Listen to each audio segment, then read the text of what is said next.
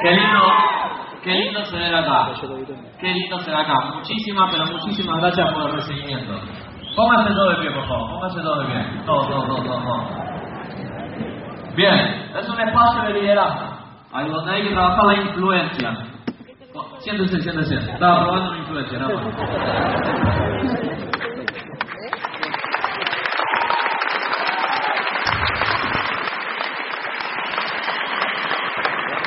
Bien, me van diciendo el tiempo. Venimos a trabajar la influencia. El negocio es netamente de liderazgo. Si uno quiere tener un negocio para toda la vida, sólido, rentable, y quiere ser libre de ese negocio, hay que desarrollar liderazgo, hay que desarrollar influencia y hay que desarrollar líderes. ¿Sí? Es así. Ahora, ¿qué es el liderazgo? Bien, ¿y por qué la gente no tiene resultados en este proyecto? Es porque no trabaja el liderazgo. Sencillo. Se enfoca en otras cosas, pero no se enfoca en desarrollar el liderazgo. Entonces, nuestra tarea, y los felicito por estar acá, por estar en el empoderamiento, por estar en un espacio, pero a la vez lo mínimo que tienen que hacer. Es lo mínimo estar acá. Juli y Nachi en su seminario dijeron que el nivel de entendimiento que una persona tiene es en base a cuántas personas tiene conectadas al empoderamiento. Entonces, mirá cuántas personas hay en tu organización. Si creciste del mes pasado, este mes buenísimo, pero no te conformes porque las cosas se pueden hacer muchísimo mejor. Bien, es lo mínimo que tenemos que hacer esto. Estar acá y conectar más gente a esta información, a este espacio reducido. Uno cada vez que va subiendo el nivel y va subiendo su liderazgo, se va juntando con círculos más chiquitos, donde hay menos gente, pero la influencia es mucho más alta. ¿Se entiende? O sea, la influencia cada vez crece más.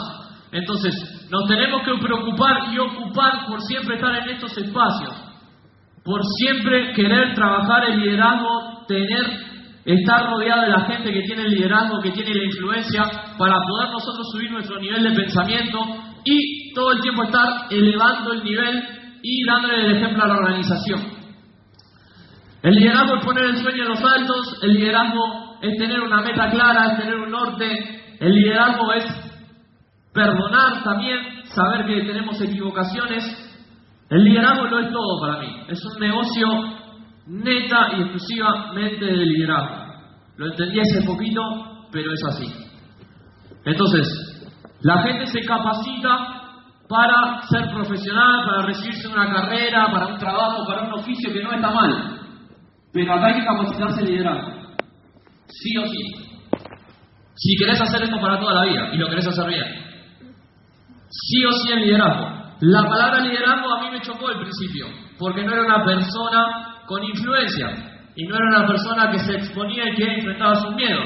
Sin embargo, empecé a leer algunos libros, ahí justo hay uno que se llama Desarrollo Líder en usted 2.0, y en ese libro dice que la persona más tímida del mundo llega a, llega a influenciar aproximadamente a 30.000 personas. O sea, ¿qué entendí yo? Ok, el más, el más tímido del mundo 30.000 personas. 20 líneas a 1.000 personas, es un embajador. Tranquilamente. Ahora, ¿qué pasaría si esa persona empieza a trabajar su liderazgo? A trabajar su influencia. ¿Qué pasaría si empieza a educarse de esa manera, a enfocarse en desarrollar eso? Obviamente esa persona va a elevar ese nivel. El liderazgo y la influencia, la influencia es la capacidad de conseguir seguidores. ¿Es más fácil ser seguidor? que ser líder. Sépalo. Ahora, el liderazgo son un montón de cosas. El líder no se queja. El líder no se queja, soluciona. Entonces, si faltan entradas del seminario, no te quejes. Siempre van a faltar entradas del seminario. Ahora, siempre vas a conseguir en la puerta entrada del seminario. Entonces, las personas que están acá sentadas no se pueden quejar. Porque si ustedes se quejan, la organización también se está quejando. Y si la organización se está, si nosotros nos quejamos, no me quiero imaginar el resto. Ok, faltan entradas. ¿En qué te puedo ayudar, amigo? ¿En qué te puedo ayudar, Emma? ¿En qué te puedo ayudar, Café? Sé que faltan entradas, listo. ¿En qué te puedo ayudar para poder solventar el tema de las entradas? Para que todos tengan entrada y todos puedan entrar. El líder ve el problema, el líder es pragmático. El líder ve el problema como una solución. Ve el problema como una oportunidad para mostrarle a todo el resto cómo se hace. Problemas no existen. O en la vida del líder situaciones siempre van a haber. Llevar una vida de liderazgo es llevar una vida de situaciones. Sabemos qué cosas van a pasar siempre. Pero esa es nuestra vida. Saber que siempre vamos a resolver cada vez más situaciones, más situaciones, más situaciones, y eso cada vez nos hace más grandes. Porque como dice Castellano, cuanto más grande es el problema, más grande es el cheque. Entonces, la vida nuestra es esa, es así. Hay que enfrentar retos. Cada vez que haya un problema más grande, buenísimo. Nos vamos a, nos vamos a convertir en mejores personas. O ese problema nos, nos opaca. Entonces, el líder siempre tiene una visión siempre está compartiendo visión y cada vez más allá. El líder siempre está resolviendo. El líder siempre está con optimismo, por más de que se esté cayendo este salón abajo. El líder marca el camino, muchachos. Y el líder provoca resultados. Entonces, enfoquémonos en desarrollarnos en liderazgo, en influencia. También entendamos que es un negocio empresarial, que tenemos que ser empresarios en el momento cero, que nos auspiciamos. Un empresario tiene la habilidad de reunir un grupo de personas de diferentes mundos, cuadrante E, cuadrante A, diferentes barrios, diferentes clases sociales. Las pone a todas a trabajar en conjunto por una meta en común. Las hace conectar en todos y entre todos la unan por una meta en común. Eso es ser un empresario. Y para ser un empresario hay que desarrollar habilidades de liderazgo, lo dice Kiyosaki.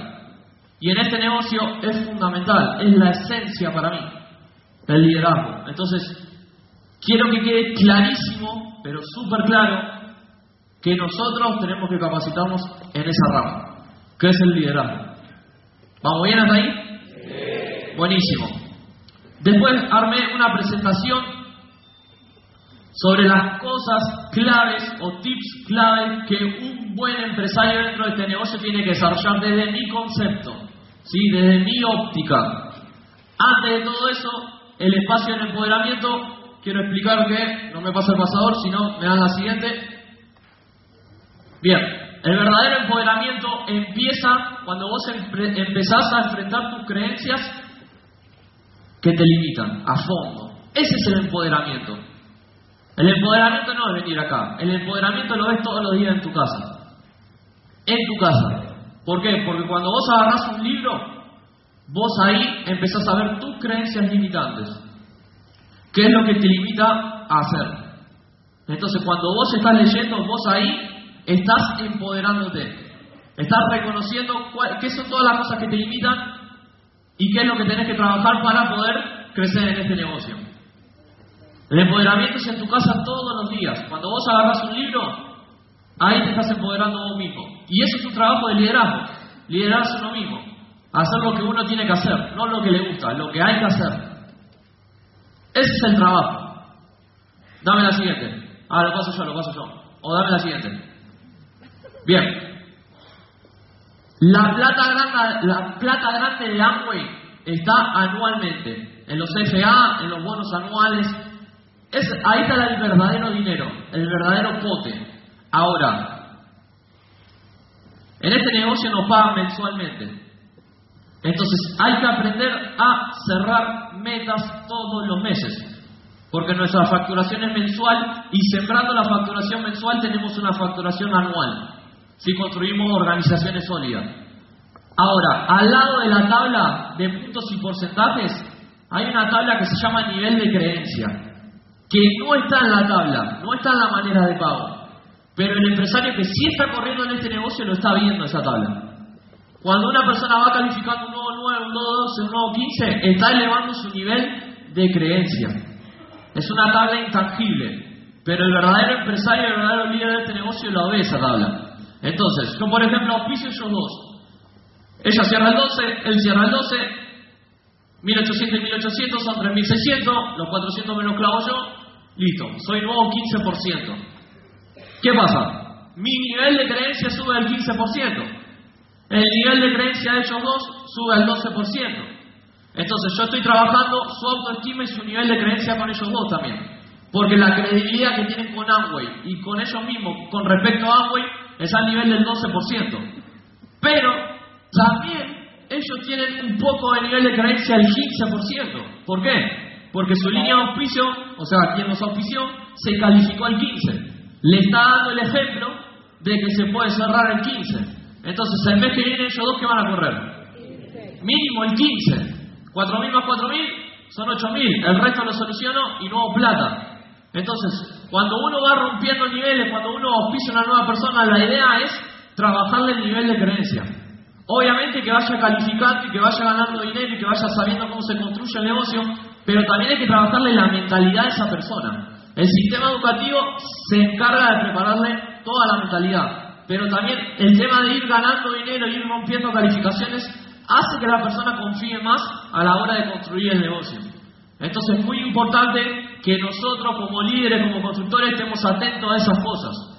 Un 9 por más que sea un resultado, el primero, digamos, dentro de la creencia, de la mentalidad de esa persona es muy importante. Es muy importante.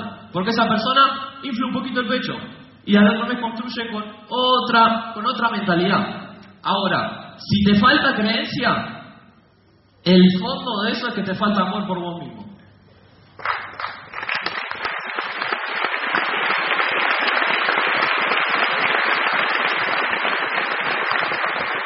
Y me lo estoy diciendo yo también a mí, o sea, no es solamente para ustedes, también me estoy dando feedback. Pero la falta de creencia, te falta cerrar la tercera, la sexta, la que sea, te falta llegar a 10.000 puntos, te falta cerrar el oro, es que te falta creencia en vos mismo.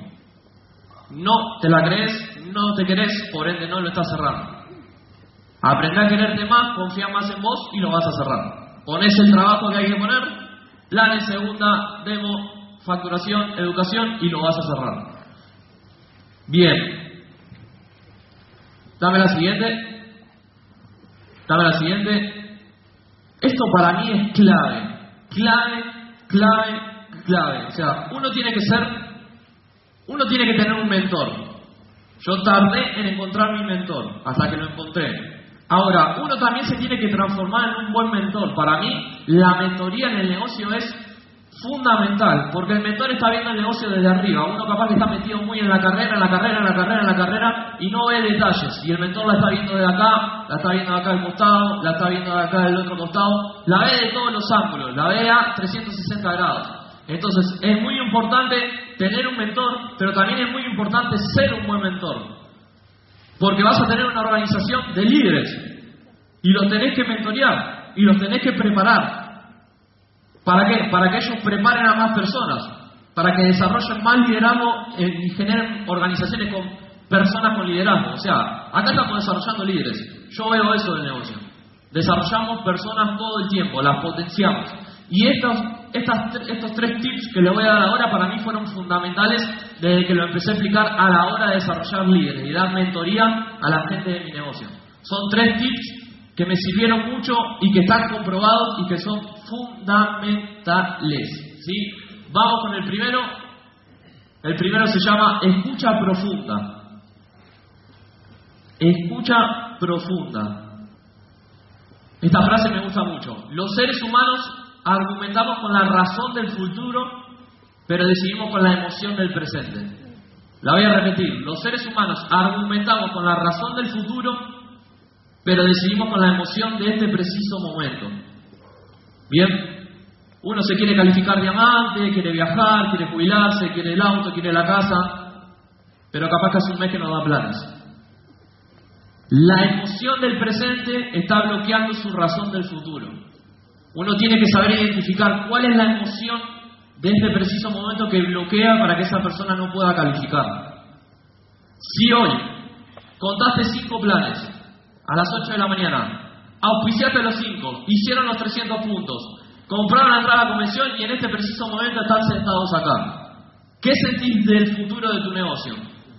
Que estás en el mejor negocio del mundo y que el futuro que se viene es lalocura.com. Bien, sentís que estás en el mejor negocio del mundo y que el negocio es fácil. Ahora, ¿qué pasa si terminas este empoderamiento y los 5 invitados que tenés agarras el WhatsApp y te cancelaron los 5? ¿Qué, vas a sentir? ¿Cuál es la emoción del presente? Que es el peor negocio del mundo y que es muy difícil. Y eso es el futuro. La emoción del presente te da el futuro. Entonces, aprendamos a escuchar emociones. Aprendan a escuchar emociones. Cuando aprenden a escuchar emociones es muy fácil dar una mentoría y dar un feedback. Es muy fácil. Porque las palabras se crearon para comunicar emociones. Porque si no, ni hablaríamos. Entonces, uno a través de la palabra está expresando una emoción. La emoción trae información y esa información está conectada con la razón. Y esa razón son los sueños y son los motivos por qué la persona está haciendo el negocio. Entonces uno tiene que identificar cuáles son las emociones que bloquean a esa persona y que impulsan a esa persona. Aprendiendo a escuchar, pero no información, sino emociones. Por ejemplo,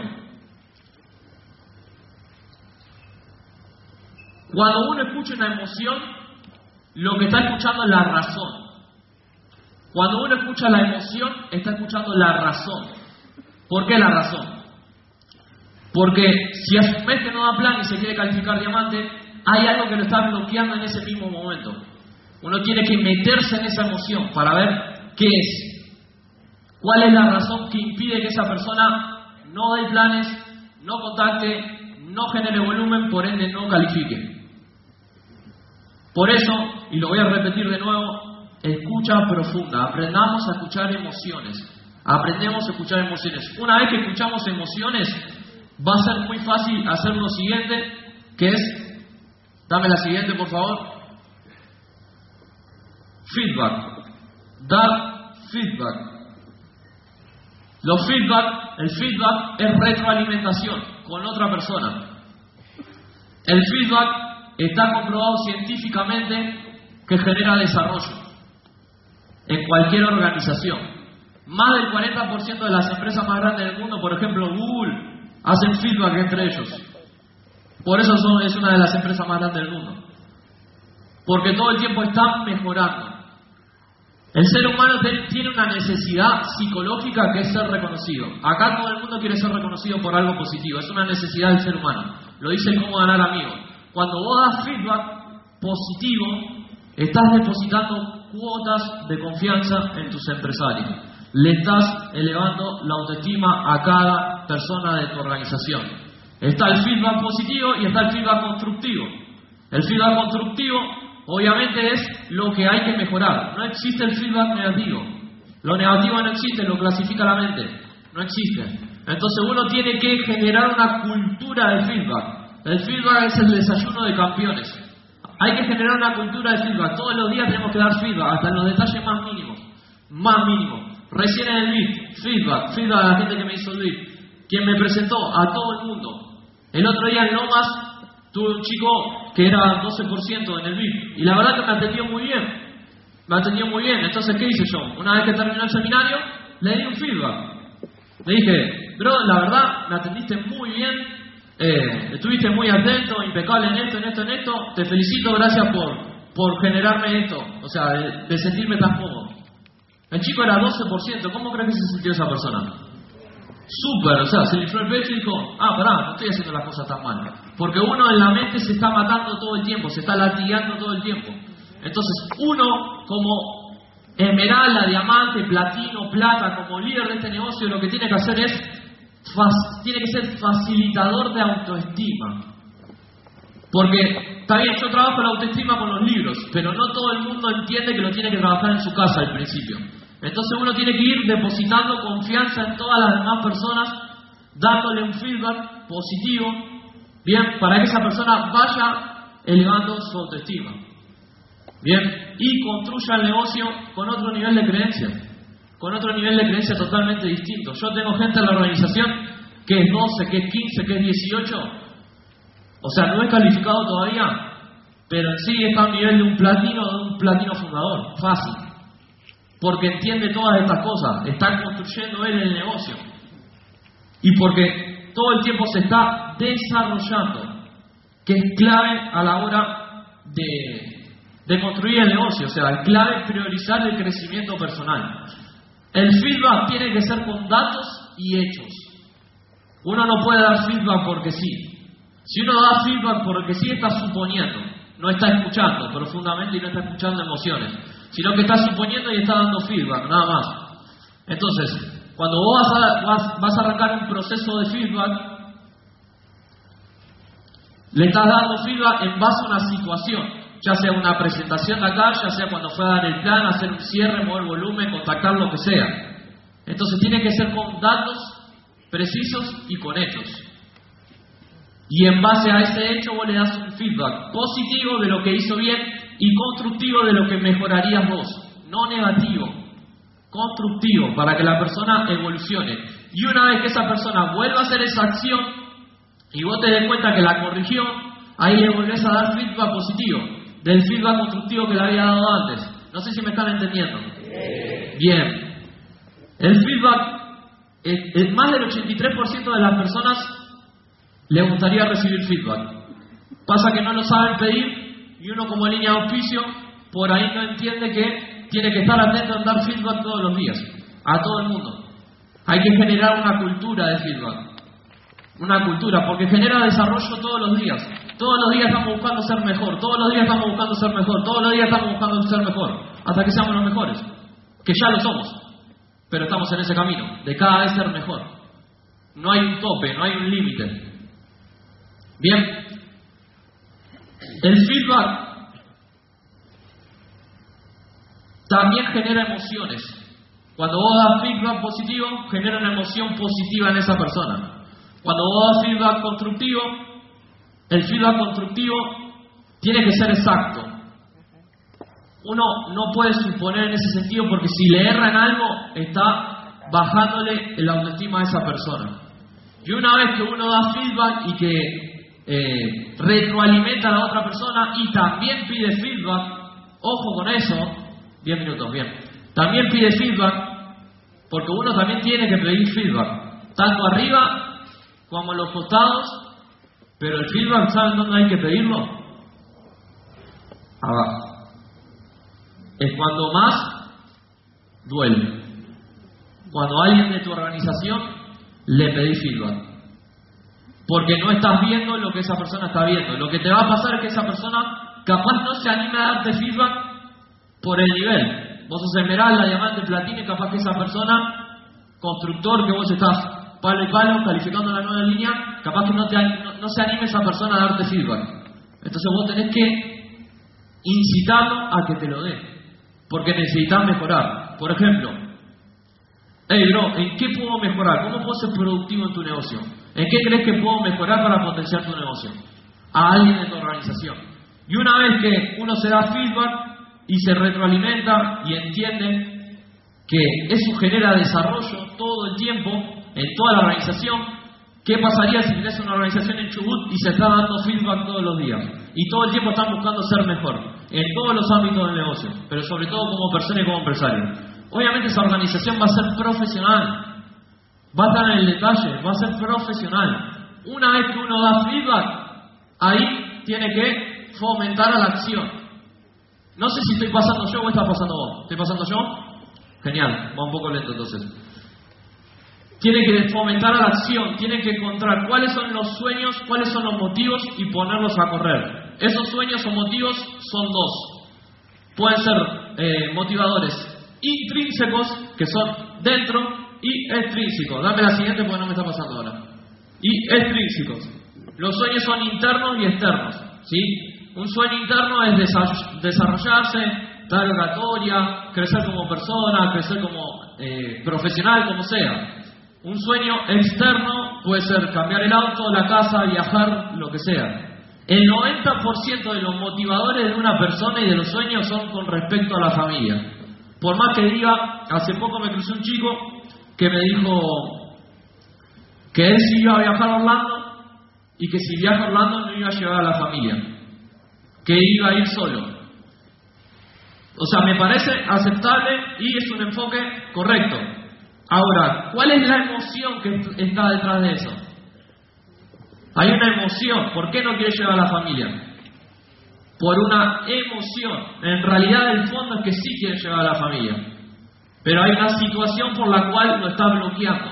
Entonces uno como mentor tiene que trabajar esos motivos, esos sueños. Los miedos son dos. Los miedos son miedos que te impulsan, que querés ser mejor, bien, miedo que, que querés enfrentar y también tenés miedo que te limita.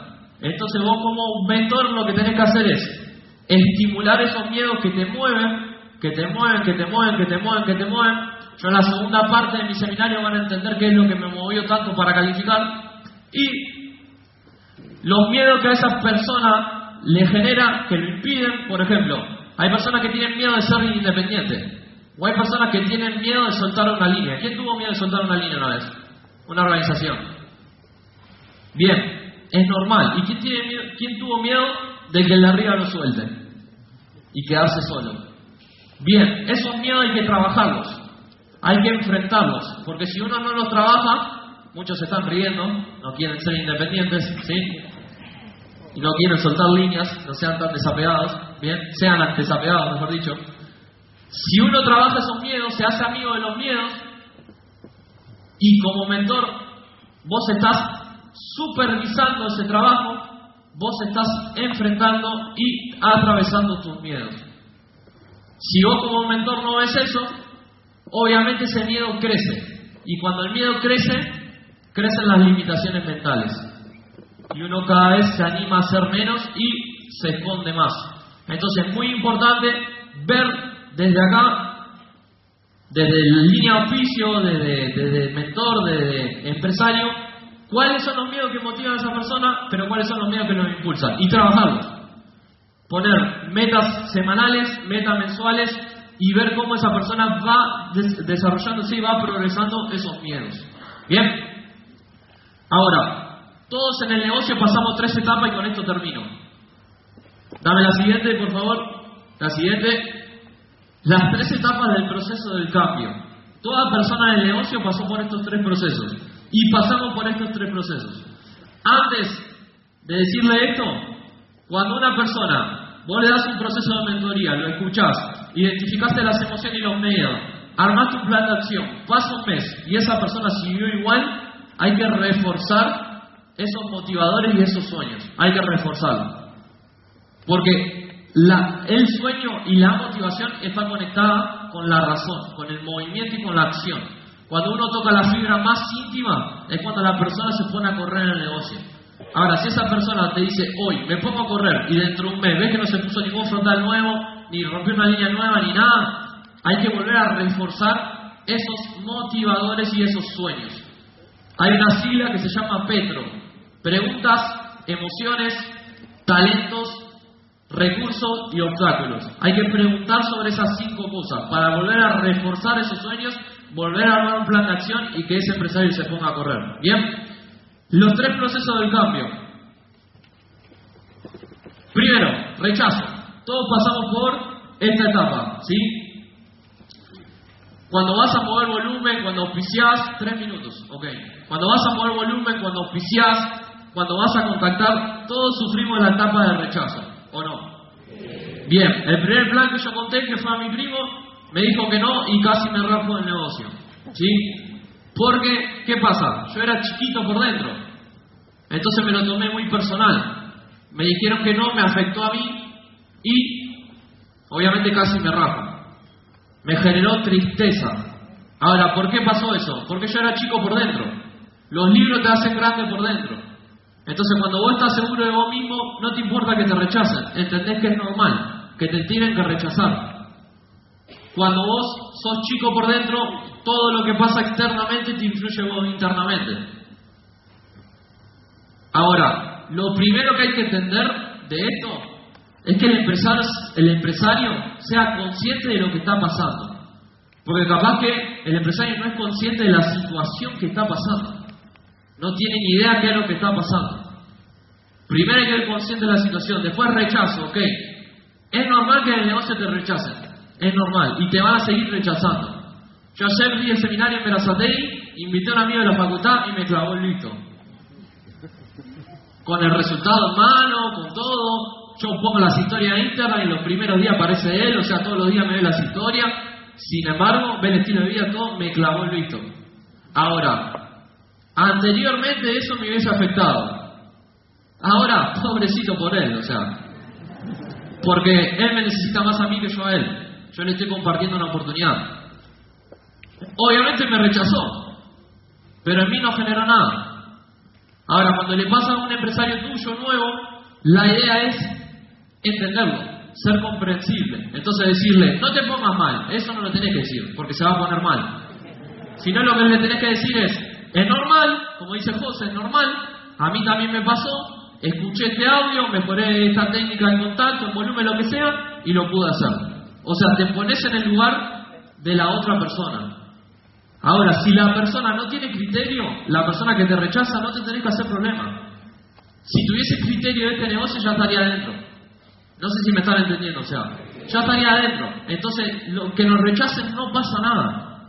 Es normal. Después de esta etapa viene la etapa de exploración, que es una etapa muy linda. Dame la siguiente. Etapa de exploración. La etapa de exploración es una etapa infinita cuando agarras autoconfianza. La etapa de exploración es una etapa infinita cuando agarras autoconfianza. ¿Por qué? Porque ya entendés que te van a rechazar. Ya entendés que el rechazo va a ser normal. Que la gente te va a decir que no y hasta se va a burlar de vos. Ok. Pero vos vas a seguir construyendo el negocio. Por ende, cuando te animás cada vez a hacer más y a hacer más y a hacer más, cada vez agarras confianza en vos. Más el feedback que te está dando tu línea de auspicio, más que te está depositando confianza. Entonces, cada vez que vos te animas a romper un poquito más los miedos, cada vez agarras más confianza en vos. Cuando agarras cada vez más confianza en vos, ¿qué pasa? Empezás a hacer más cosas, empezás a animarte a más. Y cuando pasa eso, empezás a construir desde otra manera. Bien, por eso es una etapa infinita a la hora de agarrar autoconfianza. El, fracaso, ponerse una meta y no calificar, también te da feedback. Cuando vos te pones una meta y no llegás, es un feedback que te está dando el resultado. Bien, por eso todo el tiempo estamos retroalimentándonos de información. ¿Por qué es un negocio de información? Porque la información le da forma al ser. El ser es tu personalidad. Uno entra acá con el ser chiquitísimo, bajo. O yo por lo menos entré con el ser muy bajo. Entonces toda esta información empieza a pulir mi ser. Le empieza a dar forma, de diamante, de corona, la forma que vos quieras. Por eso hay que informarse todos los días para desarrollar el ser, para construirse por dentro. Y todo lo que es adentro es afuera. Todo lo que es adentro es afuera. Es así. Por eso la información es fundamental a la hora de construcción. Porque vos te vas a construir como empresario, como persona, y con eso vas a salir a construir el negocio. Y en la etapa de exploración cada vez te animás a hacer más. Después de esa etapa, arrancás la etapa de aceptación. Dame la siguiente. La siguiente, ahí está. Aceptación. La aceptación es cuando las personas abrazan el cambio. Abrazan los miedos y dicen, miedo, ya sé que estás ahí, no me importa, vos vas a venir conmigo, te llevo arrastrado. Entonces, la persona empieza a romper sus miedos y le gusta empezar a romper sus miedos. Y ahí cuando se le aparece una persona se califica, olvídate, y empieza a crear cosas grandes. Cuando acepta, cuando es rechazado, explora y acepta. Una vez que acepta, empieza a construir desde ahí. Por eso uno como línea piso se tiene que volver facilitador, para que esa persona llegue a este momento de aceptación. Y una vez que acepta el negocio, empieza a hacer grandes cosas en el proyecto. Nos vemos en el seminario en la primera parte. Muchas gracias. Despidamos con un fuertecito al empresario Nicolás Moreira.